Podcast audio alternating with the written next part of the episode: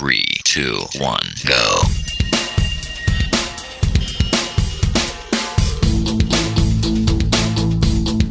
Enredando la informática que se escucha.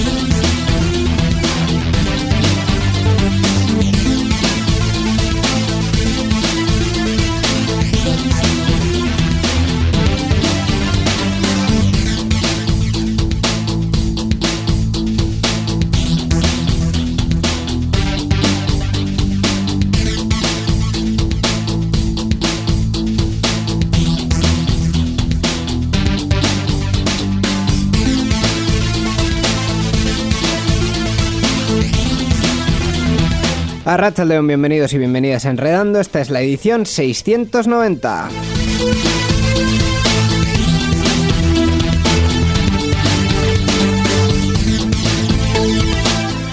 Como cada dos semanas estamos aquí en vuestros receptores de podcast y en las ondas para eh, hablar un poquito sobre tecnología, para eh, repasar un poquito la actualidad eh, de este mundo y pues abriendo marzo, pero ya las puertas prácticamente de la Semana Santa, porque nuestro siguiente programa sería en, Semana Santa, Miquel. Abriendo marzo, abriendo abril. Ah, la venga, yo ya no sé. no sabes en qué mes estás. No, la verdad es que. Hola, ¿qué tal, Iñigo Sendino, que nunca te presentas? Nunca me presento, Miquel Carmona. Pues aquí eh, estamos, como siempre, con un nuevo invitado y con eh, las eh, formas de contacto eh, que además creo que esta semana hemos recibido algún mensaje, alguna cosita, ¿no? Bueno, algo hemos recibido y hemos contestado. Lo que pasa es que no, no lo preparo para comentarlo aquí, no. Bueno, eh, ya en, otra semana, otra semana lo, comento. En cualquier caso, como esa persona sabe que nos ha escrito, le vamos a dar las gracias en antena. Muchas gracias por escribir, eso es. y eh, animar a todos a que quiera pues que, que participen con las formas de contacto ¿Qué son estas? Eh, tenemos un correo electrónico oyentes y una página web www.enredando.net.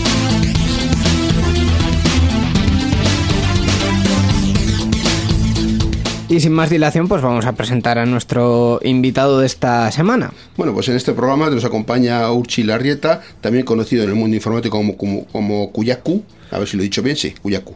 Urchi es responsable de sistemas de la empresa Equina Informática y su trabajo es con mainframe y AS400, equipos informáticos que tienen muy poquito de domésticos y están diseñados para manejar una gran cantidad de datos y usuarios. Eh, también tiene el título de piloto privado, ya que la aviación es otra de sus grandes pasiones y además en su tiempo libre es uno de los organizadores de la Euskal Encounter.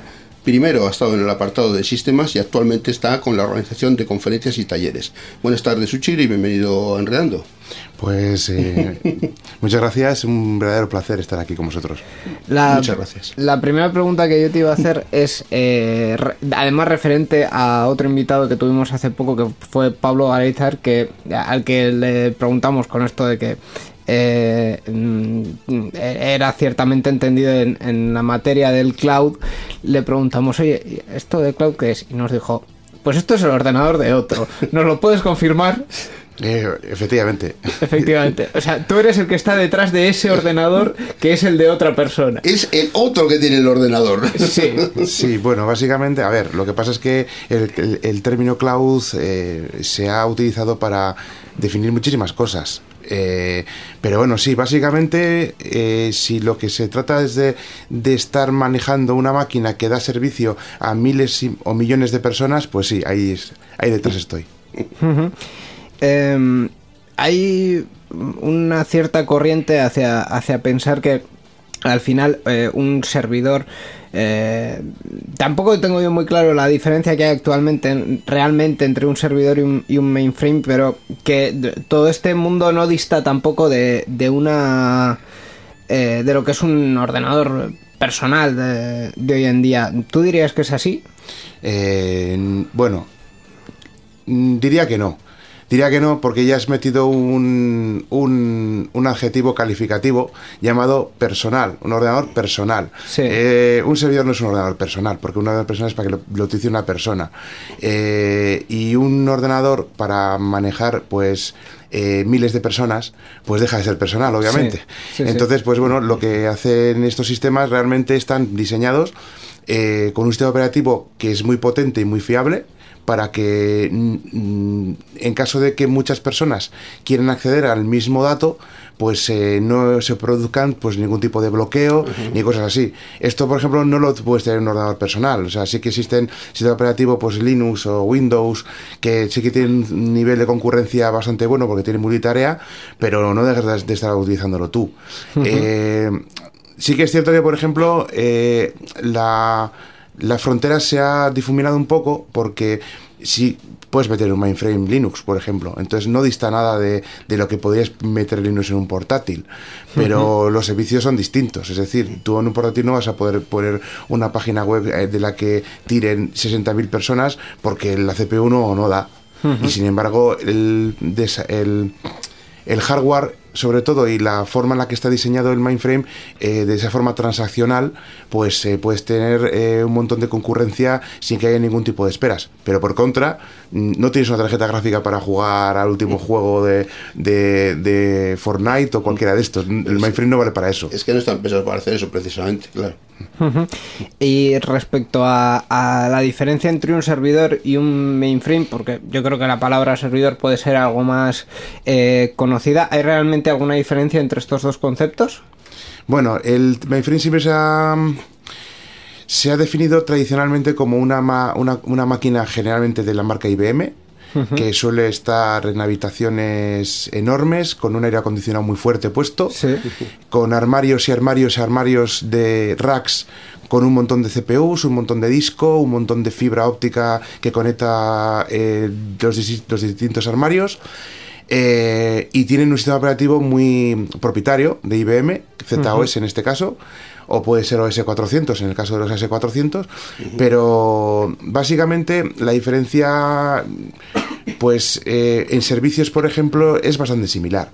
Es simplemente el hermano mayor de un, de un servidor.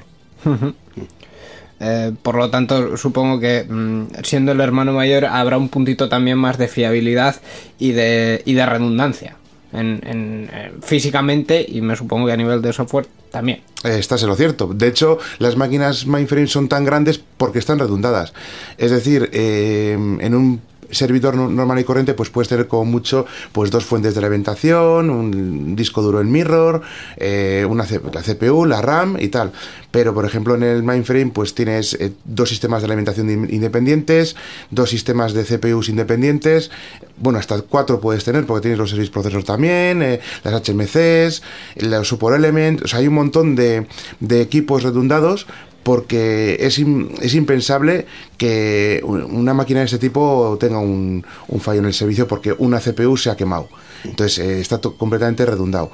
Y con los discos pasa lo mismo, pues, pues tienes distintas formas de, de RAID de, para protección de los datos, tienes un montón de tarjetas que están redundadas entre sí y digamos están trabajando en paralelo para dar el máximo rendimiento, el máximo throughput, pero si se rompe una tarjeta, el sistema lo que hace es degrada un poquito el throughput, pero sigue dando servicios como el como porque o sea, no se puede permitir el hecho de que haya una que haya un- una interrupción de un milisegundo en, en, un, en un dato. A mí algo me parece fascinante en estos aparatos es que se rompe una tarjeta y puedes cambiar esa tarjeta, sustituirla por una nueva sin parar el sistema, que el sistema sigue en funcionamiento. Eso es, Es una eso es. eso es una maravilla. O sea, vamos. hay, de hecho, hay asistentes dentro del, del HMC. El HMC es el Hardware Management Console, que es una consola de gestión del hardware.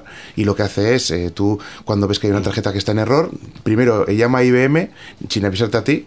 Y el técnico de IBM viene con la tarjeta bajo el brazo. Oh, buenos días, eh, vengo a cambiar la tarjeta. ¿Que vienes a cambiar qué? Pues sí, que se os ha confundido una tarjeta eh, justo hace unas horas. Y pues no, no hemos notado nada. De eso se trata. Que no notéis nada. Y entonces nada, viene el técnico, eh, lanza un asistente que encima está ilustrado y todo, porque te dice que los tornillos que tienes que desconectar, los, los cables que tienes que desenchufar, y lo cambia en caliente. Y vuelve a estar todo operativo y se va, se va con la tarjeta rota y el técnico también y, seguimos en antena, o sea, sin problema. Eh, nos has contado también que, bueno, nos ha contado Miquel que eh, también tienes el, el título de piloto privado. Eh, a mí sí que me constaba que, que, que, eh, estabas con ello en, en el mundo virtual, pero también... Con has- simuladores. Con simuladores, pero también has pasado al mundo real, ¿no? Sí, a ver, lo del piloto es un poco una espina clavada que tenía. Eh, o hacía informática o hacía piloto, pero como piloto era más caro, pues optó por, opté por informática. Lo que pasa es que, bueno, pues ahora ya que, que, que he podido ahorrar dinero, pues mientras no tenía dinero, pues eh, utilizaba simuladores de vuelo y me conectaba a una red de control aéreo que emula las operaciones mm, de control aéreo exactamente igual que, que se hace en la realidad. Esta red red se llama IBAO. Y, y bueno, pues eso me ha permitido que cuando tengo- tuviera un poco de algo de dinero ahorrado, pues me animara yendo al Aeroclub de Vizcaya, que está aquí en el- la antigua terminal del aeropuerto de Sondica. y, y bueno, me apunté, hice los exámenes, aprobé y bueno, pues tengo a mi disposición dos aviones del Aeroclub que alquilo cuando, cuando quiero. Y bueno, cuando me dejan, cuando no están cogidos, obviamente. Y, y nada, y pues cruzo los, los, los procerosos cielos. Además, eh, supongo que te habrá servido, bueno, vamos, es, es, es obvio, la- tu experiencia con, con Ibao a la hora de eh, pues manejarte mucho mejor y tener más facilidad en, en los exámenes de, de piloto. Pues sí, eh, sobre todo la parte de... Hay una asignatura que se llama Comunicaciones, que te, que te enseña una fraseología muy concreta para evitar confusiones ni, ni estos... Pues creo, creo que hace 40 años que se ha cumplido el, el accidente de, los rodeos de Tenerife, Sí. que, en el que chocaron dos jumbo que estaban, uno que estaba despegando y otro que estaba en la pista para sa- justo saliendo, por no haber entendido correctamente las instrucciones y, el, y uno de los estaba, pilotos... uno estaba para aterrizar y otro estaba para despegar. No, no, eh, uno quería despegar y el otro ya había aterrizado, pero estaba rodando por la Ah, pista. vale, estaba- y, el de que, y el que quería despegar eh, no entendió que todavía había un avión, en- un avión en mitad de la pista. Y entonces pues se lo llevó por delante, básicamente, y fue por, por, por fallos de, de comunicación. Entonces, pues desde este, este tipo de accidentes lo que hacen es siempre ajustar más la- el engranaje para evitar que se puedan, suceder, eh, puedan suceder en un futuro. Entonces, en el caso, por ejemplo, de, de IBAO, pues la fraseología que se utiliza en las operaciones comerciales es exactamente la misma. Entonces, mm, ya tenía como media asignatura aprobada, básicamente con eso. Pero bueno, luego también, pues eso, sobre todo tráfico aéreo y temas de meteorología, que también es una asignatura muy importante de meteorología, y bueno, eh, cómo, cómo se codifican en los aeropuertos eh, los METAR, que, que son, por ejemplo, el METAR es el, el, el- el parte meteorológico del aeropuerto, ¿no? para poder entenderlo y, y así poder eh, hacer un vuelo sin que tengas ninguna sorpresa. ¿no? Claro. Claro. Eh, al final, eh, la, la aviación es un mundo que tiene como mucha terminología muy Específica eh, incluido pues cómo se enumeran las pistas, porque eh, las, las pistas de los aeropuertos parece que no, pero también tienen su numeración concreta, creo que es dependiendo de la orientación. eh, Sí, es de- efectivamente. La pista 3.0 del aeropuerto de Bilbao es 3.0 porque está siempre se redondea al número mayor, porque está eh, orientada magnéticamente eh, en 298, o sea, en, en 298 grados de, de, bueno, desde el norte. Entonces, eh, siempre se redondea al, al, al alza y la, y la 1.2, pues es porque está a 1.22 o algo así.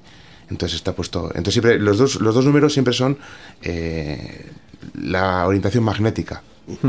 Pues todas esas cosas al final, eh, tanto en el entorno virtual como en el entorno real, como eh, es el virtual es la representación del real, pues eh, sirve de, de- un poco de, experiencia. Que igual yo creo que también es eh, lo que se está empezando a plantear ahora con, con la realidad virtual, que sea precisamente eso, pero más inmersivo. Eh, en, en- y una el- la última pregunta perdón que me he atascado la última pregunta que me que me quedaba era sobre la organización de, de Euskal Encounter porque de hecho eh, mm, personalmente nosotros dos nos conocemos de, de allí eh, que has pasado de sistemas a, eh, a conferencias, que es, eh, en principio son dos apartados eh, distintos. Supongo que en, que en conferencias y en talleres, eh, intentando eh, de cara a la próxima Euskal Encounter abarcarlo lo más posible y con temas eh, interesantes para los asistentes y para también los que vayan a la Open Gune, ¿no? Sí, eso es. A ver, eh, lo que pasa es que mi historia es un poquito... A ver, es muy normal, a ver, al final. Yo llevo en la Euskal 12, desde la Euskal 12, que fue la, creo que la... No, la 14 fue la primera que se hizo en el BEC, la 12 era la, la que se hizo en el, la antigua Feria de Muestras de Bilbao. Yo ya por aquel entonces ya llevaba Mindframes. Entonces, pues bueno, eh, tuve, mm, digamos, la...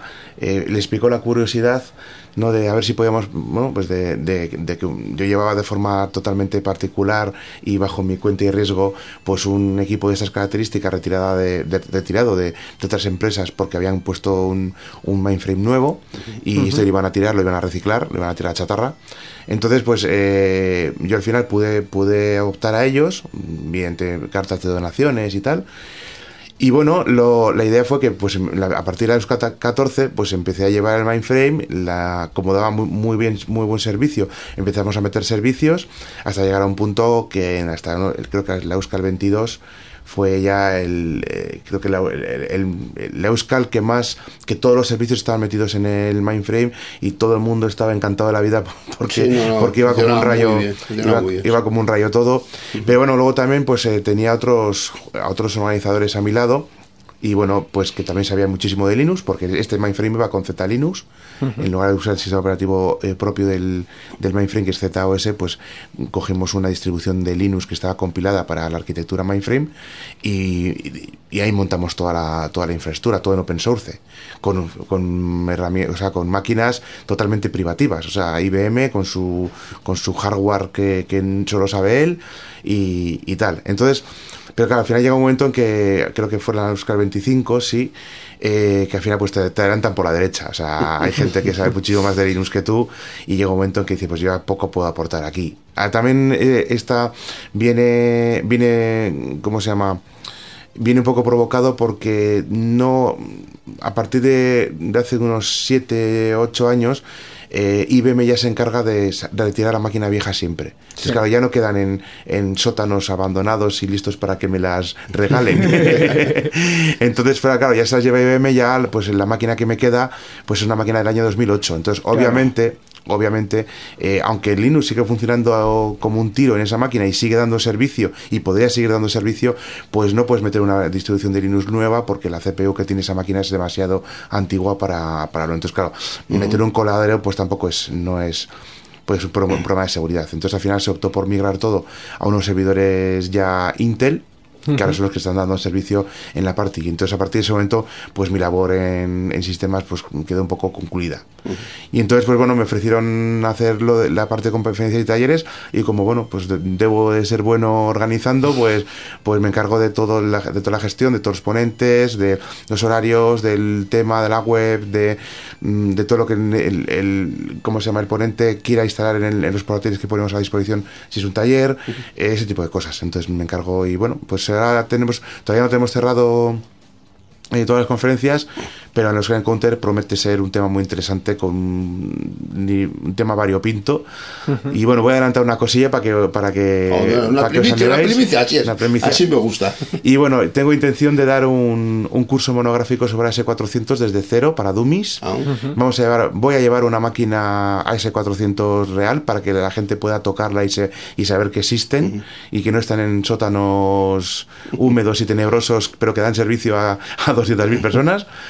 Y bueno, la idea es un poco enseñarles pues, sistemas básicos desde cero y bueno, con la intención de, de que encima hay una empresa que pueda estar interesada y si la gente tiene interés en el- la plataforma AS400, pues esta empresa puede coger los currículos de los asistentes al taller si están interesados y poder trabajar haciendo prácticas o como becarios o, o incluso ya trabajar con un, con un contrato indefinido en la, en la empresa. Joder. Eso, eso sería ya lo, el sumo. Muy bien, muy bien. Entonces, pues que- bueno, ahí damos, para, para que veáis que bueno, que la Pengune pues es- también es un punto de encuentro de empresas y, Mm. y la empresa anda buscando talento y nunca se sabe qué es lo que puedes encontrarte en un asistente de la de Oscar Pues eh, creo que es una de las frases más definitorias de, de- del evento. Eh, Nunca sabes lo que puedes encontrarte en unas cosas contestar. Muy buena frase. no, y, y en un asistente, porque la verdad es que la- hay, hay gente para todo en el mejor sentido de la, de la expresión. Sí, sí. Pues yo creo que con toda la carta de presentación que, que te hemos hecho, ya vamos a entrar en harina en las noticias, si te parece. Me parece bien.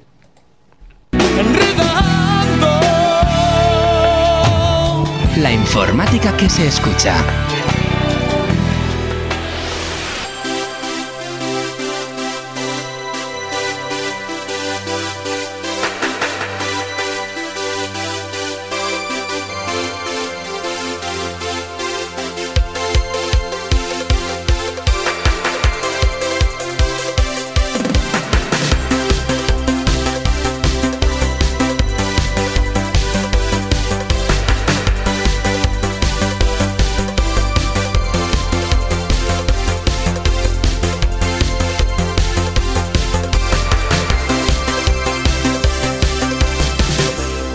Pues abrimos el capítulo de la actualidad eh, tecnológica en, en Enredando y lo vamos a hacer eh, comentando, eh, yo diría que el, el- el evento de los más relevantes de la, de la semana pasada a nivel de industria, que fue el de, bueno, industria entre comillas, que fue el de, el de Apple. Realmente sorprendente por un lado porque mm, durante la semana previa se encargaron de quitar de en medio todo lo de hardware y claro, Apple te monta un evento, mm, mm, quita todo lo de hardware y tú dices, vale, ¿y qué van a presentar? Pues presentaron lo que les lo que les quedaba, servicios. Bueno, pues se ha presentado su servicio Apple TV Plus de contenidos audiovisuales originales, eh, para lo que se ha asociado con Steven Spielberg, eh, Reese Win- Witherspoon, que se dice así. Witherspoon. Witherspoon, Reese bueno, Witherspoon. Eso, Reese Witherspoon, Sofía Coppola o JJ Abrams, eh, junto a novedades como la introducción de revistas en Apple News o su servicio de streaming de videojuegos. Eh, además, la compañía ha anunciado Apple Car, eh, un nuevo servicio dentro de Wallet que llegará en, en, este verano a Estados Unidos. Pues efectivamente, nos presentaron, eh, bueno, yo creo que empezando por detrás Apple Card, que es básicamente una tarjeta de crédito Y de, ellos dicen que no, ¿eh? de Apple. No, es, no la consideran una tarjeta de crédito, dicen que es algo súper hiper novedoso. Súper hiper novedoso. Eso dicen ellos, Sí, ¿eh? sí, pero, pero Carrefour tiene lo mismo y, y aquí sigue. Y es un supermercado. o Eh, sea pero, eh, Apple, Apple tiene el diseño de Apple siempre. Sí, no, Habrán hecho la, la tarjeta con florituras, yo que sé. No, no, no, de diseño es preciosa, pero Ah, pues eh, es, es lo que tiene. Eh, y tam- también presentaron novedades en, en Apple News, un servicio de streaming de videojuegos. Eh, pero yo creo que para comentar entre nosotros, como creo que de videojuegos no somos ninguno muy duchos, pues eh, estaría el tema de contenidos audiovisuales, porque realmente eh, sorprende, ¿no? Eh, sobre todo los nombres, sorprenden mm, mucho. eh, las- Bueno, sí, a ver, yo, yo tengo una opinión muy particular y, y es que no hay nada nuevo bajo el sol. O sea, ¿qué es lo que ha hecho Apple toda la, en toda su historia? Copi- copiar y mejorar lo copiado. Entonces, Sí. pues, pues eh, se ha fijado en, en, eh, Netflix temas como Netflix, eh, Amazon o estas estos estos contenidos de vamos de, de contenidos a la carta audiovisuales y ello pues, pues pues voy a montar el mío porque porque lo- yo lo valgo que es lo que ha hecho lo ha hecho Sí, Apple sí. toda la vida con lo de la tarjeta, pues tres cuartos de lo mismo. Eh, al final, pues sí, pues eh, otra tarjeta como la como la de la, de Eroski, pues lo mismo. Pues de hecho, me imagino que irás pagando tal, te irán dando puntos y, y- y, en fin. A mí una cosa que me llama la atención es que se hayan asociado Steven Spielberg, entre otros, cuando esta persona creo que no se le conoce precisamente por una persona que, que haya dicho eh, bondades sobre los contenidos No, eh, no streaming. na- nada bien del streaming nunca, ¿no? Entonces ahora le ves, ahora le ves apoyando ese tema y dices, bueno, seguro que habrá habido talonario de por medio. Hombre. Eh, y, ya está. O sea, es que es así. Pero bueno, deja, de- deja un poco de entredicho la coherencia de esta, de esta persona. Y ojo que, me, que como director me parece un- una persona profesionalmente eh, abrumadora. Pero, pero vamos, este tipo de declaraciones a mí siempre me han, parecido un poquito, un poquito, pues eso, del siglo pasado, ¿no? Hmm.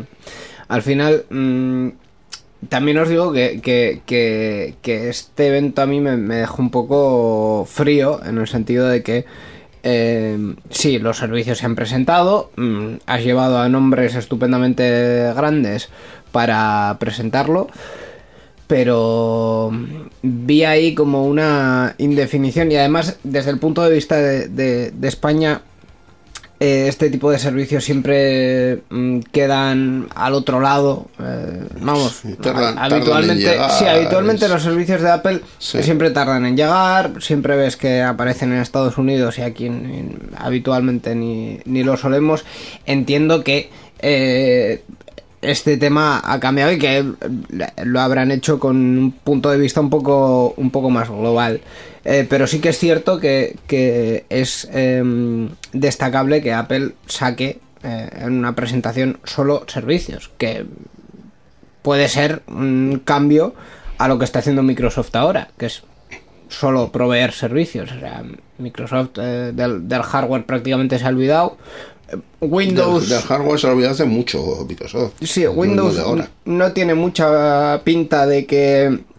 Sí, bueno, eh, van a retirar del soporte el Windows 7, pero no creo que vayamos a ver un Windows 11 dentro de poco. Eh, No, de pinta. y, y están básicamente vendiendo Office, vendiendo Office online y vendiendo videojuegos.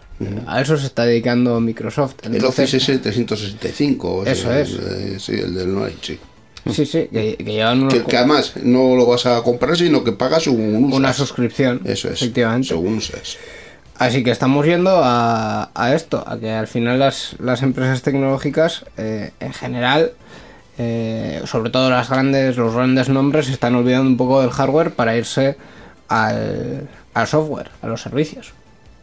No sé si, si lo Sí. veis tan claro como yo, yo, yo la verdad es que lo veo bastante nítido. Sí, sí, lo que pasa es que yo en mi, en mi experiencia siempre he sido, en ese sentido, un, un perro viejo, ¿no? Y ahora mismo lo que están haciendo las empresas de externalizarlo todo dependiendo de la línea de Internet, pues a mí me parece un poquito peligroso. Porque, bueno, eh, todavía yo creo que no hemos llegado a un punto de estabilidad en las comunicaciones como para depender toda tu empresa de un cable modem. Entonces, pues mm, yo no lo, yo lo, yo no lo veo. Hay mucha gente que, que ya está analizado el, el correo, el correo sobre todo, y un montón de servicios, pero no sé, yo la, la nómina y la base de datos de la nómina la tendría metida en mi servidor Sí. a buen recaudo y, y solo encenderla cuando hay que hacer la nómina y luego pagar el ordenador. Que- Pues, pues sí. Eh, y realmente hay, yo creo que un problema eh, en cuanto a la uniformidad de las, de las comunicaciones, no solo a nivel empresarial, sino que está muy bien que Apple nos presente estos servicios, pero un señor que vive en un pueblo en Cuenca, eh, ya te digo yo que no ve Netflix porque es que no tiene internet para ello. Entonces, eh, no, no le es posible. Eh, y ahí está un poco el, el- el problema de esto, que quizás es un problema a analizar más localmente. Eh, pero sí que es cierto que, que últimamente mm, se te va el internet en una empresa y, Y no puedes hacer y hay, y hay la- empresas en las que literalmente no se trabaja. Cerrar la, la persiana, echar la persiana y todos para casa. De hecho, eso ya está pasando con el correo electrónico cuando Sí. se quedan los servidores. O sea, es, es, yo creo que es peligroso. Pero bueno, yo entiendo perfectamente que, que hay ciertos servicios que, de- que deberían de estar en la nube. Sobre todo todo el tema de, de contenido de streaming y tal. Eso sí, sí me parece que es un tema... Pero ya cuando estás hablando de, de dinero, de dinero, de tu dinero, del dinero Sí. que vas a ganar, eh, tener una nube, o sea, que otra persona maneje tu ordenador, me parece un poquito, cuanto menos... Arriesgado. Arriesgado. Sí.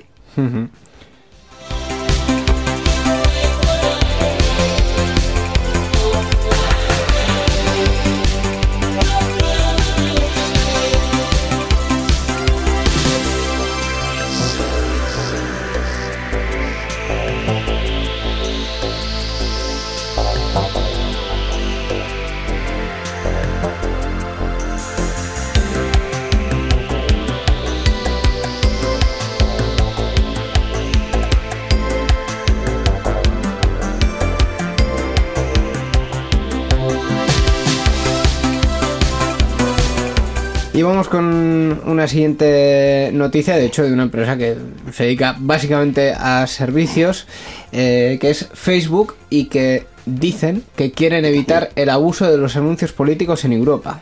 Bueno, pues las herramientas de transparencia electoral de Facebook, anunciadas en enero para garantizar la legitimidad de los anuncios políticos en la red social, se activarán también en, nuestro país de cara a las elecciones al Parlamento Europeo y al resto de comicios que se celebran en, los países miembros. ¿eh? Para ello, la compañía pues creará un listado de partidos políticos y candidatos en colaboración con las autoridades electorales pertinentes, que posteriormente cotejará con los perfiles y páginas de la red social para garantizar que las cuentas de los políticos son legítimas.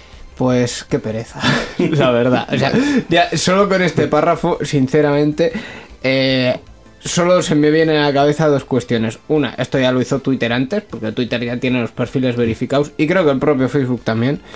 Y segundo, que es que ya no, yo no me, no me creo nada en el sentido de que eh, dudo mucho que esto haga que eh, no se puedan crear eh, perfiles falsos, manipulados, páginas em, que parecen legítimas pero no lo son, porque al final en una red tan grande como Facebook mm, y sobre todo con una cuestión que siempre necesita contexto, porque puedes tener una página que igual es fraudulenta o igual es que un partido político está diciendo eso de verdad que puede ser. Es pues, que además dicen cada cosa que te cuestionan. Si esto será de verdad que lo que dice el partido será, o será un bulo, o será una página de broma. Yo, Porque hay bromas que parecen. A eso me refiero. Yo he visto muchas, muchas declaraciones legítimas de partidos que dices, esto debe ser del Mundo Today, porque no me puedo creer. Sí, lo parece, no, ¿verdad? no, no me Sí, puedo sí, creer sí, lo que estás diciendo. O sea, es que tiene Sí, que ser sí, una sí. broma porque, porque no. Y, y, y además hay un montón. no lo es. Y además también se da la circunstancia de que se toman por buenas muchas noticias que son falsas. Es la- además es que me hace mucha gracia un meme en particular en la que sale pues un- una persona que no es particularmente agraciada, ahora no me digas el nombre, que es pornstar, pero tú le ves y es un chavalillo delgadito, flaco, o sea, flacucho, y que encima el tío pues no, no digo, este, este- este todo menos pornstar, pero el tío Sí. es pornstar. Y entonces siempre sale eh, haciendo referencia a que este es el doctor no sé quién, que debe un montón, o sea, que, que- que está haciendo eh, una investigación para curar el cáncer, ¿no? Sí. Y sin embargo hay eh, políticos que están gastando no sé cuántos mil millones en no sé qué. Entonces siempre ponen el mismo. Entonces claro, dices, sí, la, la base de la noticia puede tener cierta cierta veracidad La porque, porque no. los porque los políticos pues se están dedicando a robar a manos llenas, pero pero luego ves el meme del tío y dices y los que no en- los que no entiendan quién es esa persona eh, lo, lo van a pasar. Entonces, y claro, eso da, da un poco, eh, genera un bulo y una, y un- y un, vamos, una bola de nieve. eh, el efecto bola de nieve enorme. enorme. enorme, sí, sí, Al sí. final, eh, con muchas, con muchos chistes de internet, eh, falta contexto. Entonces, eh, el que Facebook y, y todas las plataformas en general se pongan a, a- a intervenir eh, cierto contenido, mm, mm, no sé si me da más miedo que lo intervengan o que no lo intervengan, porque la gente, mm, hay gente que está muy loca, la verdad, y, y- se les puede ir un poco la pinza publicando ciertas cosas, pero que Facebook intervenga también me parece bastante, bastante peligroso y bastante preocupante. Pero vamos, que en cualquier caso, el problema fundamental que yo creo que, que tiene Facebook eh, no es ni por asomo este. eh, porque en general creo que es una red social que, que, ya tiene una falta de credibilidad tremenda. Que mm, eh, hay un punto en el que ni siquiera ellos mismos entienden cuáles son sus propios procedimientos. Lo cual eh, es normal en- o, puede llegar a ser normal en informática, más cuando dejas que un algoritmo eh, se retroalimente, pero puede ser muy preocupante y Bueno, es de sobra conocido el tema de la censura de los, de los pechos, pero los vídeos de, de, del- de las palizas que se dan y, e incluso Sí, muertes. Por ejemplo, sí. por ejemplo, es, es un perfecto ejemplo de... Sí, los, de- los- que los algoritmos no son la, la varita mágica que lo soluciona todo. la sí, verdad. porque al final a un algoritmo tú le puedes decir lo que es un pezón y te lo va a coger con una exactitud tremenda, pero mm, le puedes poner un vídeo donde se ve una paliza y, y el algoritmo no sabe si no tiene... eh, bueno, vamos, es que, es que yo no, no me imagino un sistema que sepa que un, que un vídeo eh, es de por sí una denuncia o, o- es... eh, Una apología. o sí. es una apología o un, o abuso. sí, Entonces, sí. mm, No, y además incluso si es real o es ficción, porque claro, ah, hay en las películas hay escenas de violencia y no, no les dan de verdad los golpes a las personas y lo parece. Al fin y al cabo, entonces pues, na- ¿qué algoritmo pilla eso, no? Claro, entonces los, los intentos de, de, eh, poner cierto control dentro de Facebook, la verdad es que me, me producen cierta pereza, lo tengo que, lo tengo que reconocer.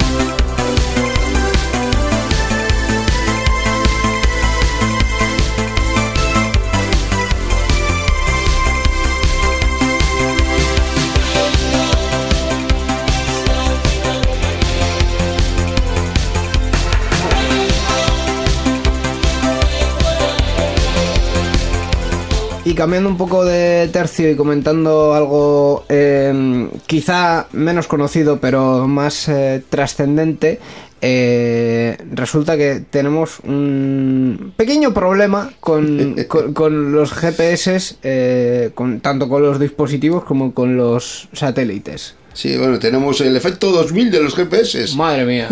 Eso sí, le, han llamado así. Porque Bueno. es un tema de fechas también, por lo visto. Los dispositivos GPS están obligados a llevar a cabo una transición en el formato de fecha que utilizan para medir el tiempo. Debido a que el sistema de medición que aún se usa, heredado de sus orígenes en la década de los 60, llega al límite de semanas que puede contar. ¿Mm? El estándar temporal del GPS tiene un máximo de 1024 semanas debido a su sistema de 10 bits establecido en su desarrollo en los años 60, lo que se traduce en 19,7 eh, años tras lo que se produce un cambio de época. Esto se debió a las limitaciones de memoria y a las necesidades de acortar al máximo la longitud de los mensajes de, navegación. La verdad es que eh, vamos a explicarlo más sencillo porque, Bueno. porque creo que tiene más miga y, y yo no lo he entendido muy bien. No sé si Urchi nos lo puedes explicar un poco.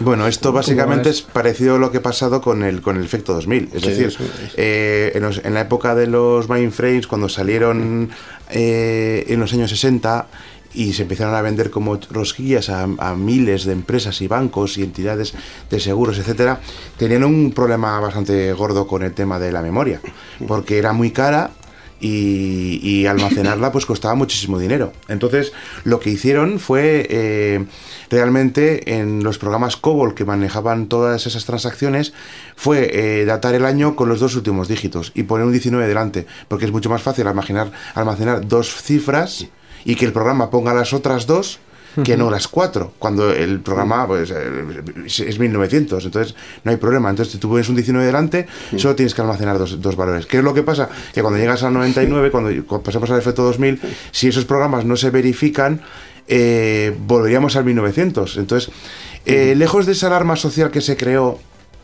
en torno al efecto 2000 porque llegaron a decir que hasta los ascensores de- de- dejarían de funcionar o que los vídeos eh, al programarlos para grabar una película se quemarían y, y- y arderían, arderían hogares porque o sea, yo llegaba a, a leer noticias digo porque te peino canas y, y me tocó esto y, A, y- a mí también me tocó ese. sí. y, y he, he llegado a, a, a ver- a- a leerle barbaridades, ¿no? De frutos de- del desconocimiento.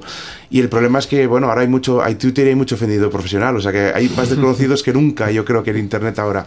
Sobre todo, fíjate, con los antivacunas y el terraplanismo y, y ese tipo de, de, Sí. de- de- de- de- de gente que está como una... En fin. Yo me acuerdo de un capítulo de los Simpsons en que se caían los aviones y, y estaba muy, muy, curioso. eh, sí, con el eso no, no, 2000. no, no será el caso porque siempre existen mecanismos, mecanismos para hacerlo. Pero bueno, Sí, sí, pero lo bueno, que se hizo fue un, un- un esfuerzo, eh, sobre todo a nivel de programación muy grande, para, para eh, poner ese, ese procedimiento para que tuviera en cuenta el cambio al año 2000, que realmente fue añadir cuatro cifras y quitar el 19 de los programas, el 1900 del programa. Que en el GPS pues va a pasar lo mismo. Eh, yo no veo tanto, tanto problema porque lo que se va a hacer es un esfuerzo de desarrollo en el que me imagino que subirá, subirán unos firmwares a los satélites eh, que cambiarán eh, el- la forma en la que tiene que contar las semanas para poner en lugar de 1024 pues igual 2048 o directamente cambiar el sistema para, Pero- para, para que no se produzca esa, ese cambio de época. Pero los aparatos que tenemos en cada uno en nuestro, en nuestro poder también tendrán que actualizar eso. Claro, naturalmente, pero yo creo que todos los, los TomTom o cualquier eh, equipo GPS de, ¿cómo se dice?, de, de consumo, eh, tienes la típica suscripción que te bajas el software con los mapas, pues ta- también te bajas el firmware. De hecho, yo tengo, no, no es por hacer publicidad, pero bueno, tengo un Garmin eh, que uso y tengo sus- suscripción. y Cuando, cuando enchufo el Garmin al, al ordenador, me baja los mapas y mira si hay alguna actualización de firmware. Y, y si la hay, se la baja, la, la instala y lo tengo al día. Entonces, yo no veo que sea un problema. Sí que puede haber un problema también a, a nivel de a nivel de operatividad, pues de la ya de, de equipos, pues como por ejemplo barcos, aviones que manejan el GPS para trazar sus rutas. Pero tampoco me parece un problema porque porque Boeing, Airbus, Bombardier eh, o todas las estas de barcos, mm, fábricas de barcos que puedan haber, se habrán puesto manos a la obra para para meter un, para cambiar el firmware por- progresivamente hasta antes de que pase esto. Así que yo no veo que aquí vaya a haber ninguna catástrofe, ni mucho menos, como, como no pasó en el, en Sí, el hubo- año 2000. Hubo que hacer un trabajo para que no pasara nada grave y en esto lo mismo, habrá que hacer un trabajo que estarán haciendo las empresas invirtiendo un dinero, porque eso al final la programación es dinero también, Sí, hay, que, hay sí, que sí. pagarlo, para que esto no, no nos pille mal, no nos...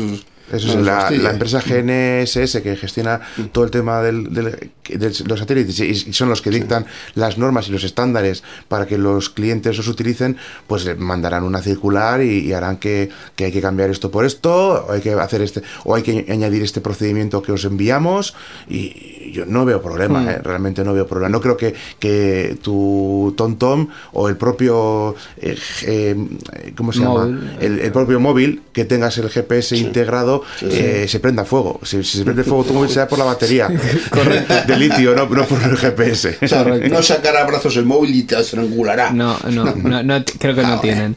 Qué Eh, soso ese móvil que hemos hecho. ¿eh? Es mucho más divertido el otro, hombre. Sí, en, en- en cualquier caso, sí que es cierto que yo creo que, el- que t- hablando sin cifras, o sea, ahora mismo puedo decir cualquier barbaridad, pero hablando sin cifras, los eh, dispositivos más extendidos con GPS, yo diría que hoy en día son los, los móviles, y los móviles son relativamente fáciles de, Sí, de actualizar. de actualizar y realmente los sistemas serios eh, confío y espero y la parte hay una parte en mi cabeza que dice que tendrán sistemas de, de seguridad que aunque esa mm, ese dato falle o cualquier otro pues un barco no se irá a pique porque porque el GPS falle o porque pierda cobertura GPS entiendo que, que- que será que será así.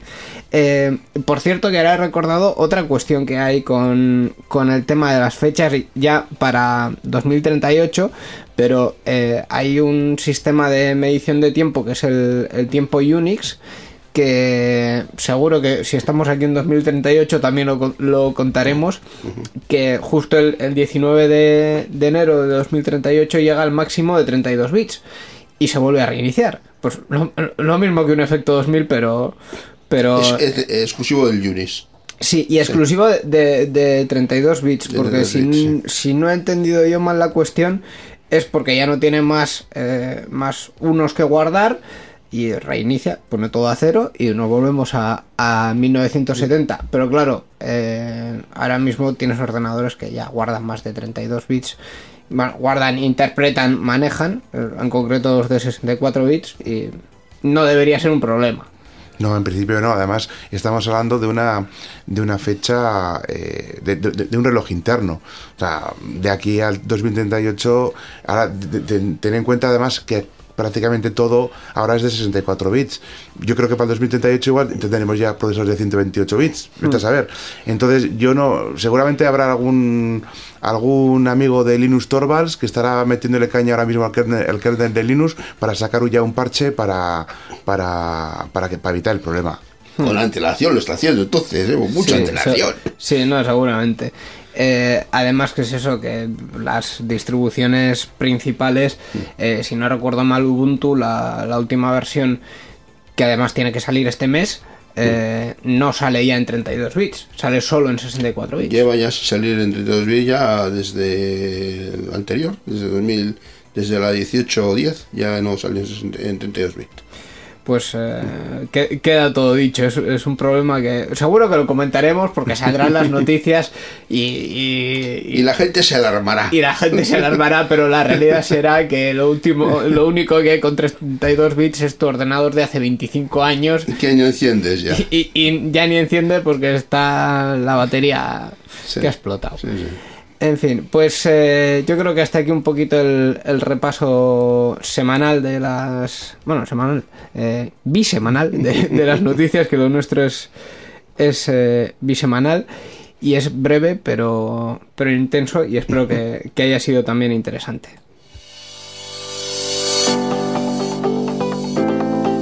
Si te gustan los podcasts, el 13 de abril tienes una cita en Urnieta. Acércate a la Casa de Cultura de Lecayo a las segundas jornadas de podcasting de Euskadi. Disfruta y descubre los podcasts que se realizarán en directo. Recuerda, el 13 de abril, Euskalpod 2019 en Urnieta. Más información en euskalpod.eus.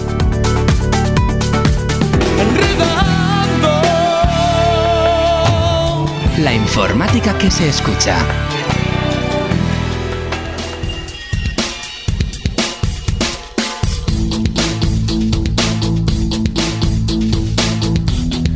Pues hasta aquí la edición 690 de Enredando. Sí, efectivamente, Urchi, ya está. Esto ha sido más o menos eh, todo. Eh, ya para terminar, vamos a recordar la, la página web, en este caso de, de tu empresa, que entiendo que también tendrás ahí una pequeña ficha personal. Eh, sí, bueno, eh, yo trabajo en ECNA Informática, pues www.ecna.es y bueno, somos una empresa de que, que nos dedicamos a, a servicios de consultoría, de sistemas y de, desarrollo, sobre todo para plataforma de, de AS400. Entonces, pues bueno, tenemos varios clientes eh, que, bueno, a los que damos servicio actualmente y ahora estamos incrementando la plantilla también. Entonces, por eso, de ahí de lo de los que Encounter. O sea, si os animáis y os gusta la plataforma y os, bus- y os gusta trabajar con pantalla verde, eh, entonces es el... Y con equipos que son armarios, ¿no? Eso es, eso es. Entonces, pues bueno, pues tenéis la oportunidad que de forma totalmente gratuita os voy a formar yo mismo sobre la arquitectura S400 y bueno, espero veros allí y bueno, poco más por mi parte. Pues ahí queda eh, la invitación. Muchas gracias En- por participar. No, hombre, ha sido un placer. Gracias a vosotros por, por invitarme. Pues lo dicho, gracias y hasta la próxima. Y Miquel, antes de despedirnos, yo, yo tengo que hacer una cosa, porque es, eh, dime. si no me equivoco, la última semana en la que emitimos nosotros antes de, de Euskalpod, del evento de las jornadas de podcasting de, de Urnieta. Así que si me dejas, en los últimos minutillos que nos quedan, yo hago la promoción. ¿Me dejas Vale, hacer? Pero, ¿y las formas de contacto luego? Las formas de contacto luego, sí, Ah, no te preocupes. Pues que- que adelante, yo adelante. De las formas de contacto no me, Promociona. no me olvido. Eh, bueno, eh, de hecho es que habéis oído eh, justo antes la, la promo del evento en el que también participa Euskadi Digital, que son las jornadas de podcasting de Euskadi, que este año las realizamos eh, por segundo año consecutivo en Urnieta, el próximo día 13 de abril, y donde se van a dar cita pues eh, podcasters y oyentes de la comunidad vasca y de, y de fuera también. Eh, nosotros esta- estaremos allí echando una mano, pero también va a haber eh, podcast de, de muchas temáticas sobre tecno- bueno, sobre eh, más que iba a decir tecnología pero no más bien sobre sobre mundo friki sobre series sobre eh, cómics eh, sobre películas sobre juegos de mesa hay, Varia- variadito. hay podcast en Euskadi que son de juegos de mesa De juegos de mesa. Ojo. Y todo ello, pues con una entrada libre y gratuita. eh, para animar precisamente a todos los que quieran que se acerquen a, a Urnieta a conocer tanto a los, a los podcasts y a los podcasters como a eh, buena parte, diría yo, de la comunidad de podcasting de Euskadi. Eh, si queréis más información, pues ahí está la página web www.euskalpod.eus. Y ahora sí, ya con todo esto, las formas de contacto. Las formas de cont- Ahora sí, ¿no? Eso es. Bueno, pues tenemos una, una dirección de correo electrónico y la dirección es oyentes arroba enredando.net y una página web www.enredando.net. Pues esto ha sido todo en el Enredando 690. Esperamos que os haya gustado escucharlo tanto como a nosotros. Hacerlo, ¿verdad, Miquel Carmona? Así es, sí. Eh, nos vemos eh, dentro de dos semanas, como siempre. Como siempre, aquí estaremos. Y eh, nada más, a los oyentes también daros las gracias. Y como siempre, en estas dos semanas, ya sabéis que os toca enredar con la tecnología. Agur. Agur. Agur.